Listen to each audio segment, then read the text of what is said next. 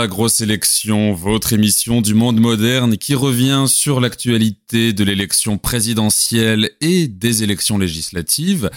Et cette semaine est assez particulière parce que ce sera la dernière émission avant le premier tour. Et pour ce faire, je ne suis pas seul, je suis accompagné d'Augustin. Bonjour Augustin. Salut Zach, comment ça va? Eh ben écoute, euh, un peu triste, un peu euh, mélancolique, euh, vu que bon, c'est tout un pan de l'émission qui va se clore maintenant que nous arrivons devant le premier tour. Et toi, comment vas-tu? Bah écoute, ça va très bien, même si j'en ai un peu marre de cette élection à la mort moelle Et on n'est pas au bout de nos peines, je ne te le fais pas dire. Alors, pour cette semaine, nous n'allons pas faire de rubrique, on va essayer plutôt de se prêter à l'exercice de la prospection politique. C'est-à-dire qu'on va essayer un peu d'anticiper ce qui, ce que peut donner le premier tour, ce que peut donner le scrutin du 10 avril qui est maintenant dans deux jours, au moment où vous allez pouvoir entendre cette émission. Mais avant de nous prêter à des analyses tantôt euh, hasardeuses, tantôt correctes, on va quand même faire un petit retour sur l'actualité. Et cette actualité commence par les meetings qui se sont tenus ce week-end. Donc, nous avons eu essentiellement en termes de gros meetings. D'un côté, Jean-Luc Mélenchon, qui a conclu, on va dire, sa tournée de meeting par euh, le retour des hologrammes, qui nous avait bien manqué depuis 2017. Et surtout, le seul et unique meeting d'Emmanuel Macron, qui s'est tenu le 2 avril à la Défense Arena de Nanterre. Est-ce qu'il y en a un par lequel, Augustin, tu souhaiterais commencer? Je pense qu'on aura beaucoup plus à dire sur Macron, donc on va commencer par Mélenchon parce que au final euh, sa technique euh, des, meetings hologrammes euh, bon c'est c'est du gadget mais ça fait toujours plaisir à voir ça fait toujours sourire ah, tu vois, je, je trouve pas fondamentalement que ça soit du gadget, car ça dit aussi un peu sur la, la vision qu'a le monsieur du pays et la mission, la vision qu'a le monsieur comment dire, de l'innovation technologique. C'est-à-dire que Mélenchon le traite un peu d'arriériste parce que monsieur veut passer au 100% renouvelable, monsieur veut rejeter le nucléaire. Mais d'un autre côté, on voit du coup que c'est quelqu'un qui a, euh, en un sens, une certaine propension à l'innovation technologique, à la nouveauté, au progrès technique.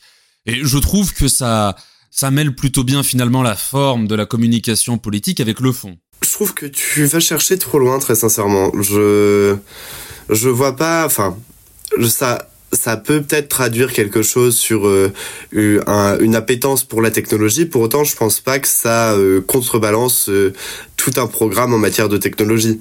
C'est pour ça, c'est en ça que je dis que c'est du gadget. C'est-à-dire que, ok, c'est bien, tu utilises une nouvelle technologie. Pour autant, qu'est-ce que dans ton programme tu défends sur cette thématique? Et c'est là où ça pêche un peu plus. Oui. Bon, je vais pas la dire en commun sous les mains pour pour regarder, mais au fond, oui.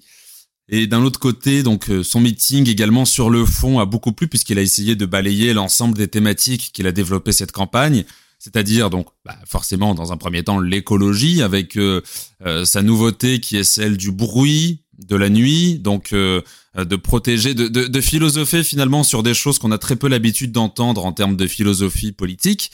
Il a également parlé de la, de la, révolution féministe et il a réuni du coup sur l'ensemble du territoire de la France dans les 12 lieux où il tenait son meeting, il a pu réunir euh, 20 000 personnes, ce qui n'est pas négligeable euh, un mardi soir comme ça en milieu de semaine. Et c'est là euh, une grande partie des choses qui peuvent être à son honneur. Mais donc, Emmanuel Macron a tenu son seul meeting de la campagne présidentielle à la Défense Arena, qui devait être le grand moment où on devait voir l'effervescence autour du président sortant, autour du candidat de la République en marche.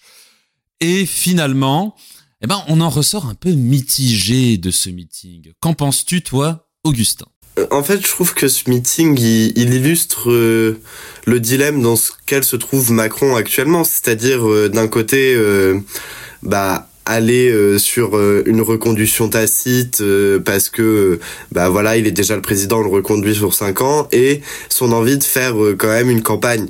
Et c'est vraiment ce meeting il est dans cette espèce d'entre deux où il est un peu en campagne, mais il est aussi un peu président. Et je trouve que du coup, ça traduit une difficulté à se situer de sa part qui est quand même euh, assez assez révélatrice, je pense, de la panique qui règne à tout bord, à tout niveau euh, de l'appareil macroniste. C'est-à-dire, est-ce que Macron doit garder sa cape de président et euh, ne pas descendre dans l'arène, ou est-ce qu'il doit descendre dans l'arène, faire des meetings, faire une campagne?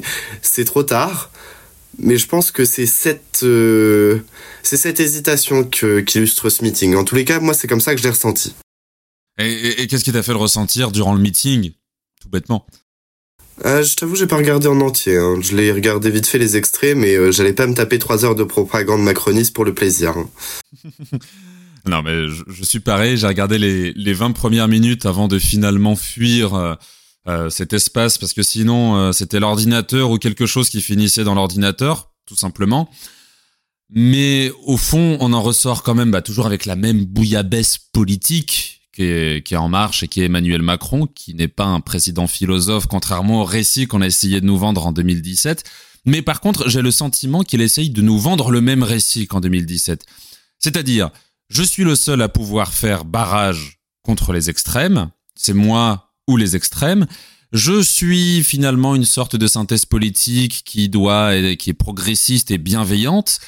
Donc cela s'est traduit tantôt par euh, bah, tout simplement une manifestation de la, de la bienveillance en refusant de faire siffler Vladimir Poutine au tout début de son meeting, en également euh, pour le progrès, bah, en se revendiquant encore progressiste et en ayant des formules qui sont quand même pas piquées des hannetons, nos vies valent plus que leurs profits. Typiquement le slogan du nouveau parti anticapitaliste de Philippe Poutou et Olivier Besancenot.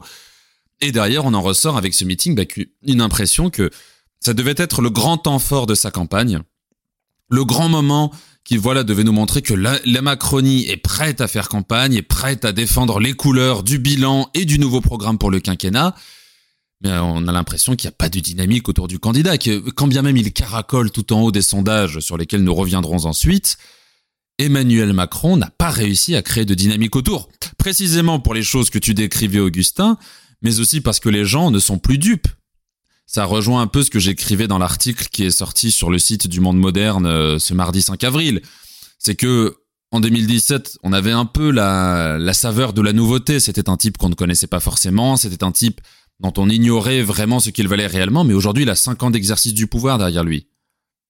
Donc, tu ne peux plus nous vendre la même chose, Manu. C'est pas possible. Il fallait construire un nouveau récit, et c'est typiquement ce qu'il a échoué à faire durant cette campagne, qu'il a refusé de faire d'ailleurs. Mais, mais je trouve que, enfin, il y a, y a une part de de, de flottement en fait dans euh, on en revient à cette espèce de dilemme entre descendre dans l'arène ou rester dans une position au-dessus des partis c'est que son récit il a pas réussi à l'installer parce que je pense qu'il ne savait pas quel récit employer. Parce que quand on s'est fait élire sur le concept de la disruption de la hum, de, de la révolution du, du changement euh, sur un, un concept fort et au bout de cinq ans est-ce qu'on peut refaire campagne sur oui bah je j'ai l'intention de re-révolutionner euh, ce que j'ai déjà fait. Et, je pense que c'est ça le, comment ça s'appelle le défaut, euh, on va dire le, le défaut à même qui est à la genèse de, de son programme. C'est-à-dire que quand on se vend comme étant capable de disrupter en permanence, comment on assume une continuité dans la disruption? Et, et c'est ça, en fait, je pense, qui, qui, pose problème. Et ça se voit tant dans le fond que dans la forme. C'est-à-dire cette hésitation entre campagne, pas campagne, mais aussi dans le récit qu'il veut traduire.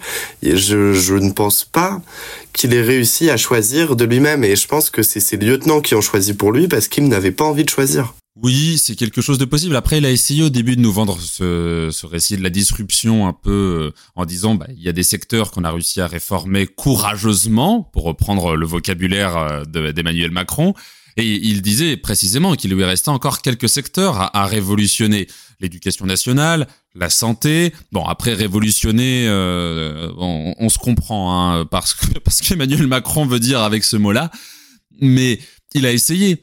Mais de toute façon, comment est-ce que tu veux révolutionner quelque chose quand tu as une pratique politique du pouvoir qui n'était en rien révolutionnaire, qui était ce qu'on faisait de pire dans l'ancien monde, et en même temps, pour le paraphraser, avec des nouveaux venus ou des alliés politiques qui étaient euh, en politique quand nous n'étions pas nés.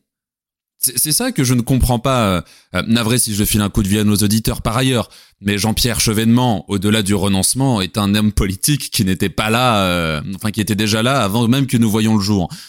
Donc c'est la question qui, qui me chagrine, enfin qui me chagrine, non, Dieu merci, mais c'est la question qui, qui me reste un peu au travers de la gorge.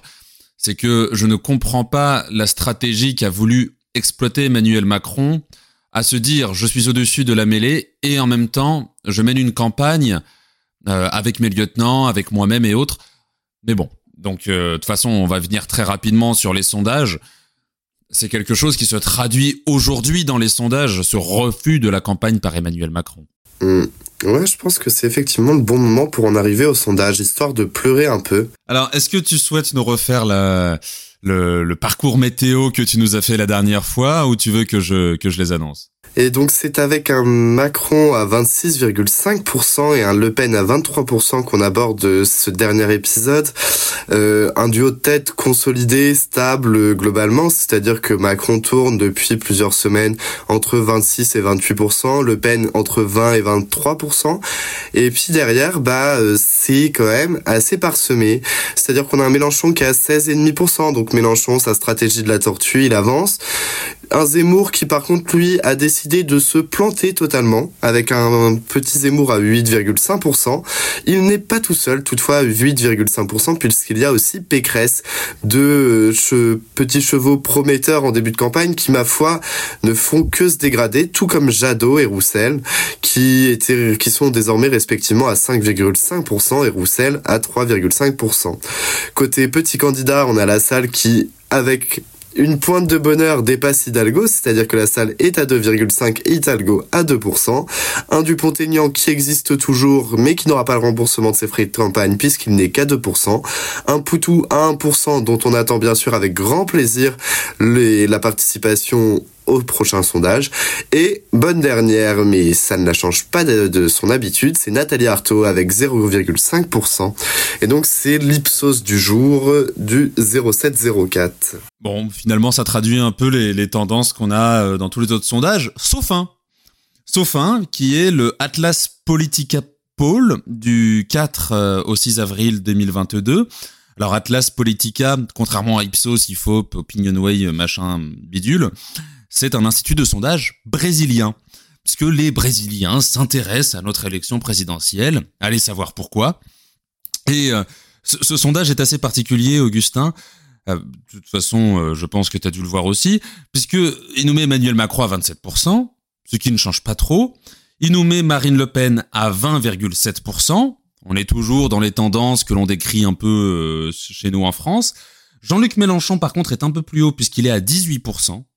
Et par contre, c'est à partir de là que les surprises commencent, puisque nous avons Éric Zemmour à 11,7%, Valérie Pécresse à 5%, Anne Hidalgo à 2,3%, Dupont-Aignan 2,9, Jean Lassalle 1,1, Poutou 0,4, Artaud 0,6, Jadot 4,8 et Roussel 2,2.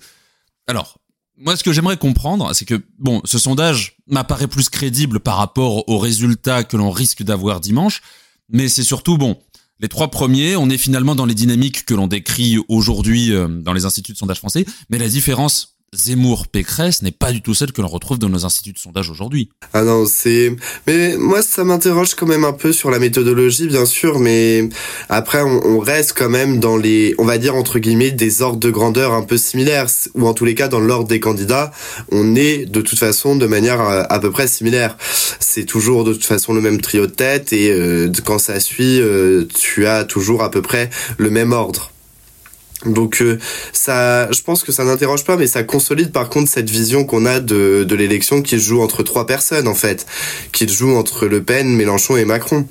Les autres sont là euh, pour euh, animer le débat, porter des idées, mais pour autant ils n'ont pas le, je pense pas qu'ils aient l'espoir de gagner quelque chose, de gagner un, de gagner une place au second tour. Donc oui, après je pense pas qu'ils soient fondamentalement là pour forcément gagner une place au second tour, mais quand tu regardes Valérie Pécresse elle a essayé, elle, enfin, du moins, euh, elle essayait de sauver les meubles des républicains on se dit qu'à 10%, l'opération euh, limiter la casse peut être respectée. À 5%, comme le décrit ce sondage-là, on est très loin de, des espoirs que pouvait revêtir le parti Les Républicains. Là où Reconquête, s'il a le score décrit par l'Institut de sondage brésilien, finalement, c'est vraiment une belle percée, une belle entrée en politique un parti dit d'extrême droite. Mais de toute façon, je pense que pour les trois premiers, ce qui nous intéresse, c'est la présidentielle. Pour les suivants, ce qui va jouer, ça va être les accords de parti euh, pour les législatives, évidemment. C'est-à-dire que là, faut se projeter maintenant. Euh, la, présidentielle est quasi jouée, je pense. C'est-à-dire qu'on va avoir un second tour Macron-Le Pen et bon courage pour choisir entre la peste et le choléra. Mais ensuite, ça va être vraiment les législatives où tout va se jouer. Où va y avoir, je pense, pour l'extrême droite, beaucoup de négociations à faire, euh, notamment entre le RN et Reconquête, qui ont les mêmes bases électorales. Donc, s'ils veulent profiter de, leur puissance euh, réunie, ils vont être obligés de trouver des accords parce que sinon leurs voix vont se disperser et ça va laisser la place à d'autres. Ça va être aussi euh, pour euh, pour Pécresse et le PS la, la difficulté va aussi être de de voir comment peut être porté le parti alors qu'on n'a plus de figure charismatique pour le gérer. Est-ce qu'ils vont réussir à à attribuer des, des, circonscriptions à tout le monde. Je pense que euh, aujourd'hui, les, les, sondages, faut plus les voir dans un prolongement envers euh, une campagne législative qui s'annonce déjà très compliquée et sous haute tension, plutôt que juste euh, sur le, les présidentielles en elles-mêmes. Bah, c'est là où je te rejoins et en même temps non. C'est que je trouve que c'est très révélateur tantôt du paysage politique français, ce que traduisent ces, ces sondages et même les dynamiques qu'on a pu observer pendant cette campagne, qui pour moi est une campagne vraiment ennuyante par rapport aux deux dernières que l'on a pu vivre, sans surprise. Finalement, on se retrouve pour l'instant dans l'hypothèse d'un second tour Macron-Le Pen qui est celui qu'on hypothéquait il y a un an, euh, qu'on prévoyait il y a un an. Hypothéquer, c'est quand même vraiment autre chose. Euh, mais euh, là où il y a en 2017, il y a un an, euh, un an avant les élections de 2017, on prévoyait un Juppé-Le Pen ou un Sarkozy-Le Pen. Et en 2012, on prévoyait un Sarko-Strauss-Kahn un an avant le scrutin. Là, il y a un an, on voyait Macron-Le Pen. On va se retrouver avec Macron-Le Pen. Ça montre quand même pas mal de choses sur sur le pays. Mais au-delà de cela, on voit également que la recomposition politique telle qu'annoncée en 2017 à l'issue du scrutin s'est produite, c'est-à-dire qu'aujourd'hui, le parti de gauche le plus fort, c'est la France insoumise, que le Parti socialiste n'aura jamais réussi à se relever, et à droite, on voit bien que la droitisation du pays a bien eu lieu, que les républicains n'arrivent plus à exister entre le Rassemblement national et la République en marche, et même avec la présence de Reconquête, c'est peut-être même l'avenir du Front National qui peut se jouer, étant donné que à mes yeux, si Marine Le Pen part du Front National, il va pas rester grand-chose de ce parti-là. Donc, les sondages euh, sur les présidentielles traduisent déjà les tendances qui après se manifesteront législatives, oui, mais en même temps, c'est aussi le reflet d'une campagne présidentielle qui était très bizarre et de laquelle bah, pas grand-chose en est ressorti. On n'est pas ressorti avec un thème de prédilection, comme en 2017 on avait, on avait pu avoir l'écologie. On n'est pas ressorti avec des figures qui soient vraiment fortes, si ce n'est, je trouve, encore une fois, Jean-Luc Mélenchon et Éric Zemmour, qui a su vraiment bien faire la, transformation de journaliste éditorialiste à homme politique avec brio, il faut le reconnaître, malgré quelques erreurs qui lui ont coûté euh, sa, sa, place dans les sondages, il a su très bien se démener à tel point qu'il est aujourd'hui le quatrième homme des présidentielles. Donc, maintenant, les législatives, on aura le temps de les voir venir. Mais de l'autre côté, euh, je pense que cette campagne, il y a pas mal de choses à dire dessus dans un premier temps, puisque ça reste euh, une campagne qui est la plus dégueulasse de la Ve République et qui en même temps mais ne, ne donne pas l'impression d'avoir vécu une campagne présidentielle. On m'aurait dit que c'était les régionales ou les européennes que j'y aurais cru. Il n'y a pas eu cette... Oui, vas-y. Ouais, non, non, il n'y a pas eu cette euh, ferveur. Après, je pense qu'il y a aussi d'autres éléments qui ont joué. Enfin, évidemment, le Covid a joué, évidemment, la crise ukrainienne a joué. Je pense qu'il y a eu une, euh, un vrai, un vrai dégoût des affaires publiques en fait de la part des Français, une sorte de ras-le-bol, de dégagisme qui ne s'exprime plus en fait. C'est une saturation et puis c'est tout. Donc euh, effectivement c'est une campagne dégueulasse. Pour autant je suis pas je pense pas que ça soit euh, quelque chose qui soit amené à se répéter. Je pense que c'est ponctuel et qu'il va y avoir surtout après euh, après la prochaine, après les législatives, quand le paysage politique se sera un peu calmé, je pense que là, on verra des mouvements de reconstruction, euh, de, de stabilisation de la vie politique qui seront très intéressants à observer. Alors que là, bon, on a euh, les, les éléphants du PS qui vont manger ensemble et puis euh, tout le monde espère que ça ira pour le mieux. Oui, alors je te propose que avant de, de, de, venir sur les hypothèses de cet après-premier tour, parce qu'au fond, bon, le deuxième tour ne va pas signifier grand-chose sur la teneur de, de la campagne, que l'on revienne un peu sur la campagne dans un premier temps, parce que je trouve qu'il y a quand même des choses à dire. C'est ce que tu pouvais souligner que entre Covid, guerre en Ukraine et autres, euh, ça, ça, ça a forcément joué un rôle dans le tempo et dans l'empreinte. Mais même dès le début, cette campagne avait une odeur de pourri. Quand on évoquait l'hypothèse d'une candidature Éric Zemmour euh, dès les mois de juillet-août, quand Emmanuel Macron faisait son tour de France des réouvertures, qui était au fond un tour de France pour la campagne présidentielle, ne nous cachons pas les choses.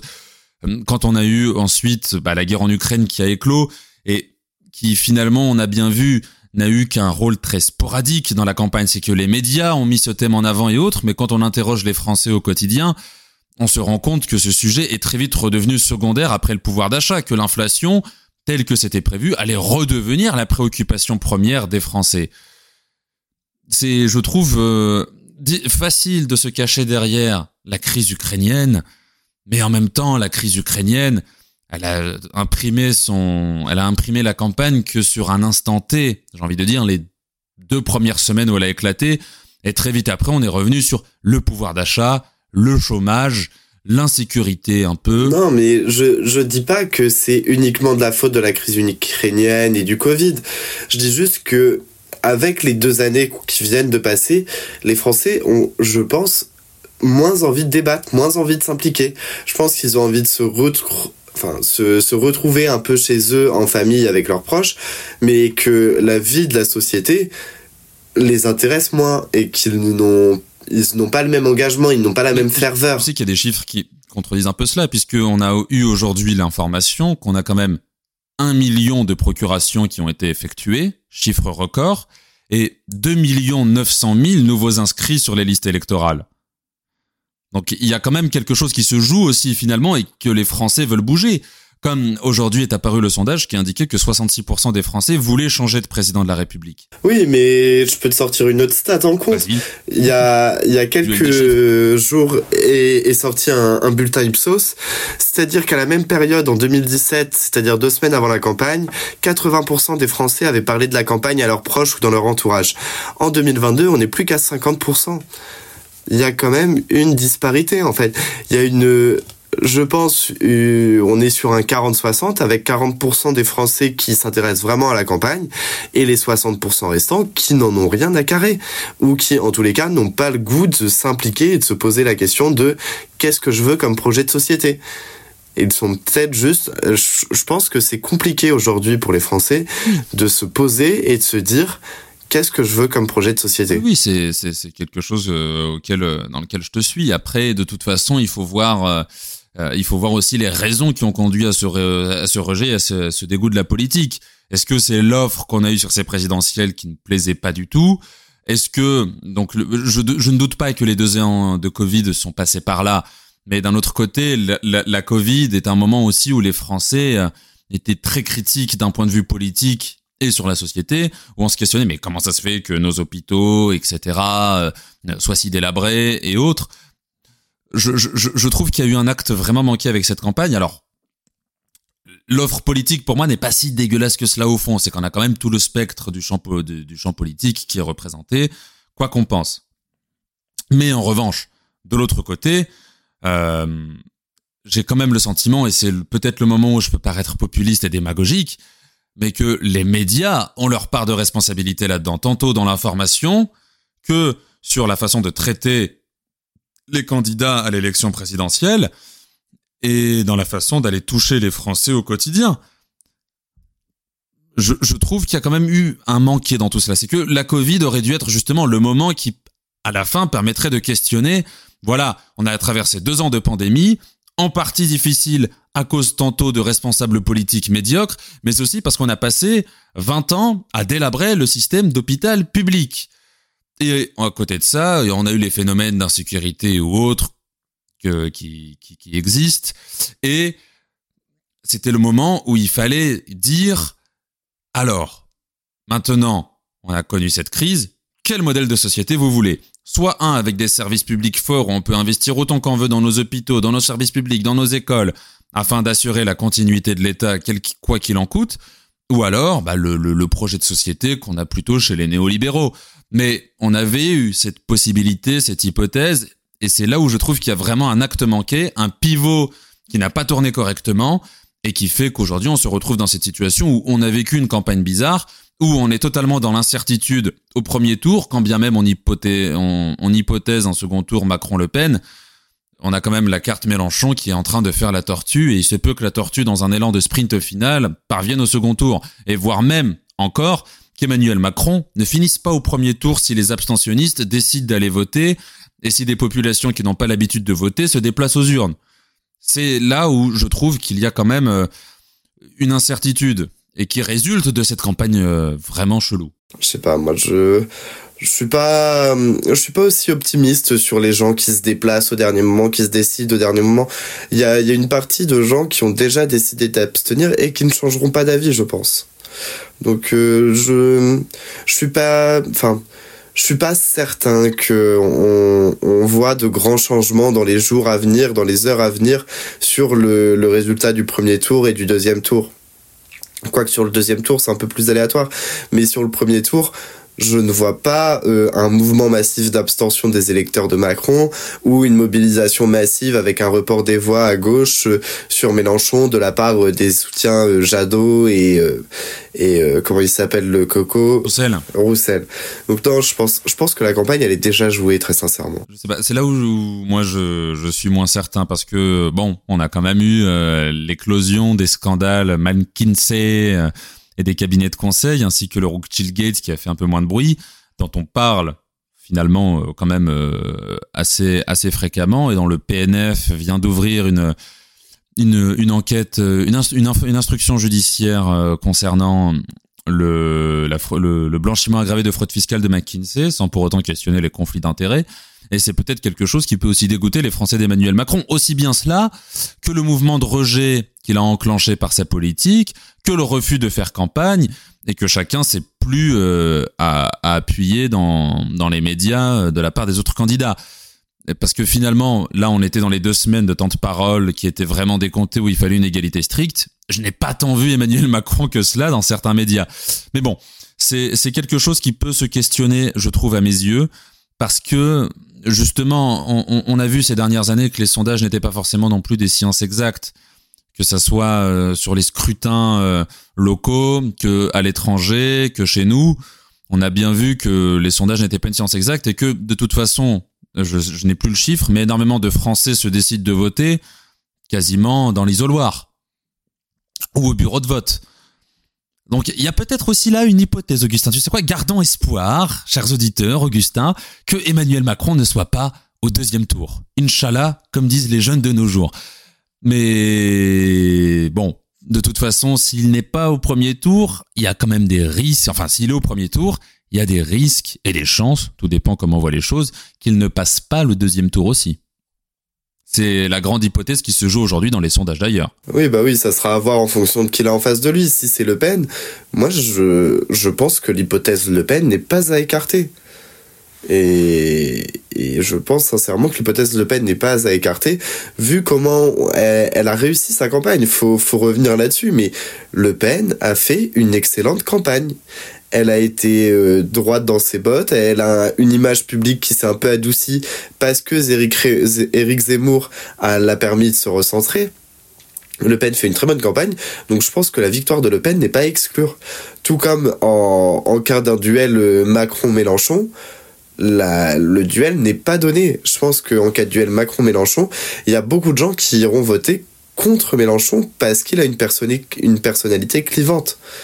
Donc euh, je j'ai du mal à voir une issue positive à ce scrutin, en tous les cas, à mes yeux. Dans, dans mes, à mes yeux de personnes avec des convictions de gauche, j'ai du mal à voir une issue positive. Alors, moi, dans, dans l'hypothèse d'un Macron-Le Pen, je vais être très franc, je vois plutôt Marine Le Pen gagner. Bah, moi aussi. Parce que, voilà, parce que elle a quand même fait une excellente campagne, tu l'as souligné, qu'elle a pu, euh, qu'elle a fait d'ailleurs une campagne sans trop parler d'immigration, non seulement parce que Zemmour l'a permis, puis aussi elle a déclaré que pour elle, euh, la question de l'immigration était maintenant acquise aux yeux des Français et qu'elle pouvait désormais faire autre chose comme campagne. Donc elle a fait une campagne sur le pouvoir d'achat, qui est à l'instant T en plus un sujet très préoccupant pour beaucoup de Français avec l'inflation. Et elle s'est grandement améliorée dans ses prises de parole en public. Elle n'a pas fait de grands meetings, certes, elle a fait des petits meetings dans les, collectivités locales, et ça lui a permis justement aussi de travailler tout cela. Elle a eu cinq ans pour travailler et on sent qu'en cinq ans, elle a travaillé. Quand elle est sur un plateau télé, on n'a plus en face de nous la Marine Le Pen qui, dès qu'elle était en dehors du sujet de l'immigration, ne savait plus quoi répondre aux journalistes.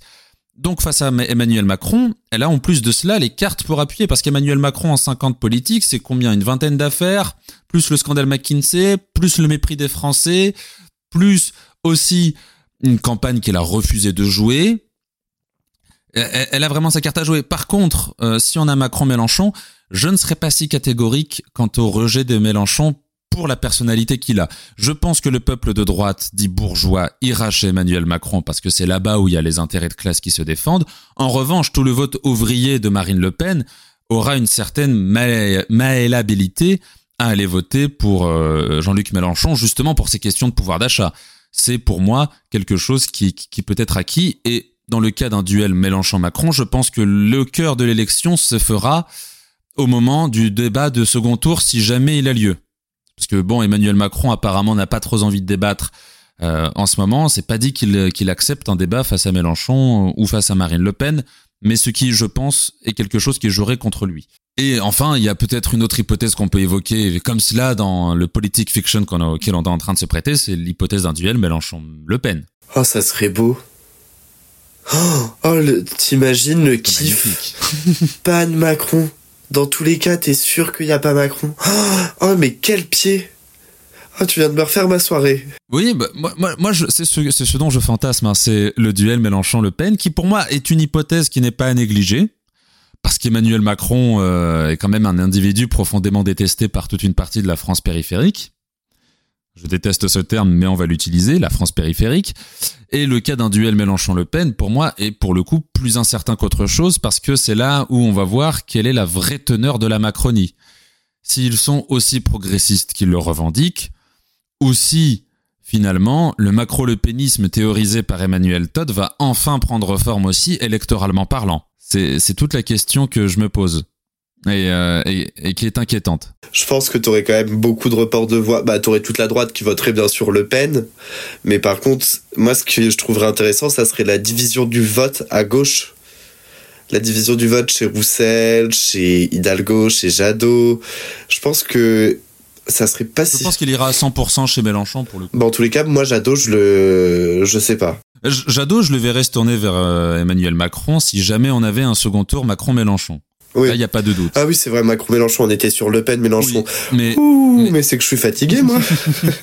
Euh, non, mais c'est la campagne ça. Mais non, mais Macron, Mélenchon, euh, euh, je verrais bien le Jadot appeler au vote vers Emmanuel Macron, mais l'électorat ne pas suivre. Ouais, je pense quelque chose comme ça, effectivement. Par contre, Mélenchon-Le Pen, moi, c'est la question de division du vote au sein de la République en marche. Ouais, non, c'est. Je pense qu'ils iraient chez Le Pen après toutes ces années à dire mais Le Pen c'est la grande méchante, etc., je trouverais que ça serait vraiment culotté. Ouais, mais ça serait pas impossible.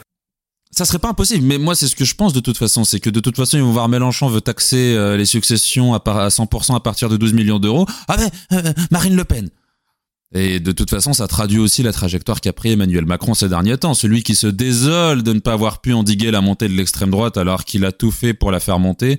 À d'autres, de toute façon, c'est comme ça que ça va se jouer. Après, euh, c'est vrai que c'est un scrutin qui est quand même, je pense, pour les trois premiers, incertain. Très incertain. Moi, je ne le vois pas aussi joué que toi. Hmm, je... On verra bien dimanche, de toute façon. Oui, oui, oui. Mais n'oubliez pas, ne votez pas Macron, tout sauf Macron.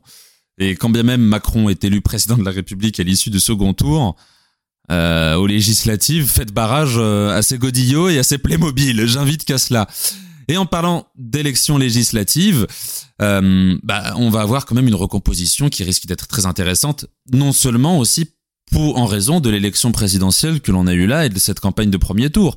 On a vu d'un côté une gauche se déchirer euh, comme jamais elle ne s'est déchirée, alors que les électeurs faisaient tout pour essayer, espérer avoir une union autour d'un candidat commun, il y a encore quelques temps avec notamment la primaire populaire, et en même temps de cela, ensuite, à droite, eh ben, on se rend compte que l'arrivée d'Éric Zemmour a vraiment dynamité l'ensemble du paysage politique de droite par les ralliements qu'il a pu avoir du Rassemblement national et des Républicains, et en même temps, c'est quelque chose que j'écoutais cet après-midi qui était très, très intéressant. En dépit de la personne qui a prononcé ce discours, Reconquête a réussi à mettre en place au sein de sa structure partisane une forme d'ossature idéologique, une forme de formation militante tantôt idéologique et tantôt de terrain qui aujourd'hui bat vraiment son plein euh, aussi bien dans les médias que sur les terrains.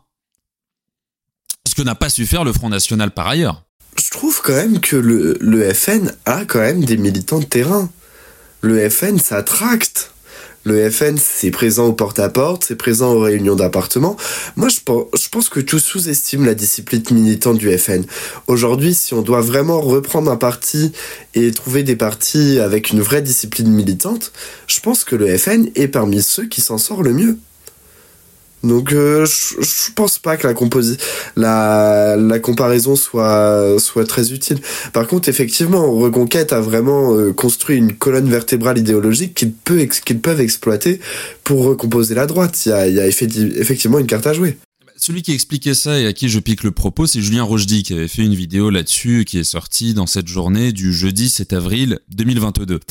Et ce qu'expliquait Julien Rochdy justement euh, dans sa vidéo, qui est quand même pour ceux qui ne le connaîtraient pas, l'ancien président du Front National de la Jeunesse, qui est quelqu'un qui a connu le parti de l'intérieur et qui en est ensuite parti, et qui aujourd'hui s'est déclaré en faveur d'un vote Éric Zemmour, c'est que le Front National, les gens qui sont restés dans le parti ne sont pas forcément ceux qui avaient de quoi construire cette ossature idéologique qui, derrière, par les militants de terrain, pouvait expliquer tout le propos structuré et théorique du candidat dans un premier temps.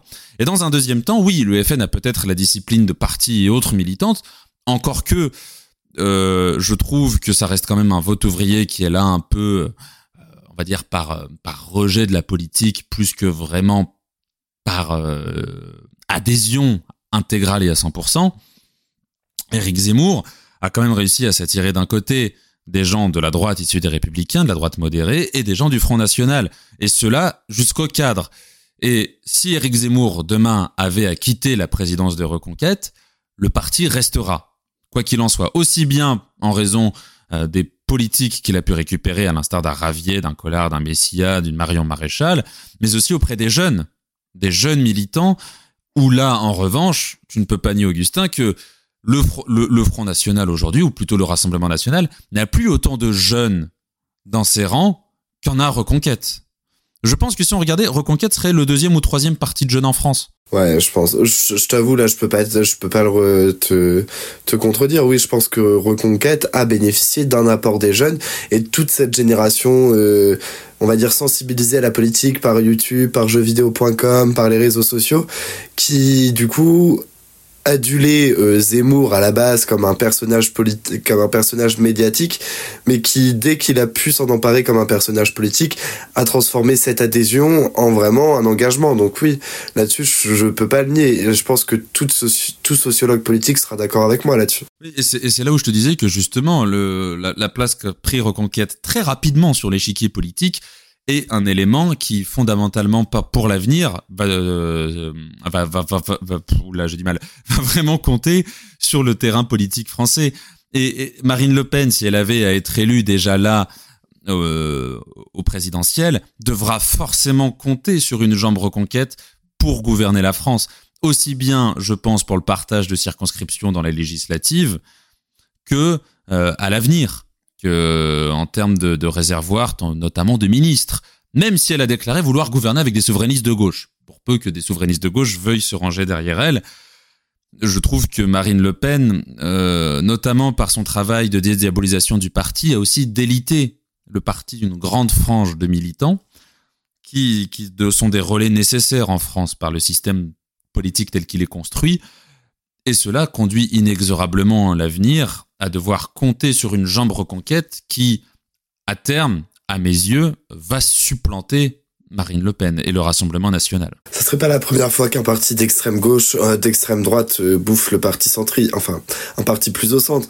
Quand tu regardes, c'est ce que Mélenchon a fait avec le parti radical de gauche et qu'il a siphonné toute la gauche. C'est-à-dire que c'est des partis qui sont nés dans les extrêmes, qui s'adoucissent et qui après peuvent émerger comme des propositions crédibles euh, dans des campagnes ultérieures. Là, je, je, je suis d'accord avec toi en un sens euh, sur le fait que c'est ce qui s'est produit, mais j'ai le sentiment aussi que euh, de toute façon, le, le spectre politique français s'extrémise quoi qu'il en soit, que ça soit par Macron qui est la quintessence de l'extrême centre.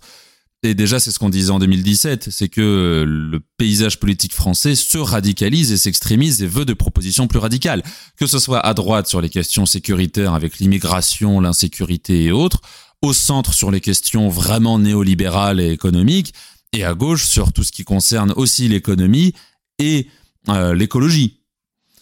Donc, euh, je trouve que Marine Le Pen avait très bien joué ce coup-là de, de, de, de s'extrémiser puis de se recentrer pour bouffer le parti qui était historiquement en place. Mais la place de reconquête est, je trouve, quand même assez inédite sur l'échiquier politique. C'est-à-dire que Marine Le Pen reste cataloguée comme étant une femme d'extrême droite et non pas une femme de droite radicale. Là où Jean-Luc Mélenchon a toujours été vu comme un quelqu'un de gauche radical mais pas extrémiste. C'est pas Poutou, c'est pas Artaud ou c'est même pas euh, le, Parti communiste. Ça reste un type qui vient du PS, qui a des idées radicales mais pas extrémistes. Là où Reconquête et Zemmour euh, euh, sont encore plus extrêmes que celles qui étaient déjà vues comme extrêmes à l'époque. Mais bon, de toute façon, nous verrons bien. En attendant, nous avons un premier tour qui arrive, un premier tour qui crée beaucoup des des, des munitions euh, au sein de, ce dernier sprint final, puisque les attaques entre candidats se multiplient, les attaques entre responsables politiques se multiplient, les attaques entre militants se multiplient, et euh, les sondages, euh, pour l'instant, nous annoncent des choses qui étaient déjà prévues et traduisent cette dynamique de radicalisation et de dramatisation vers laquelle se tourne la France.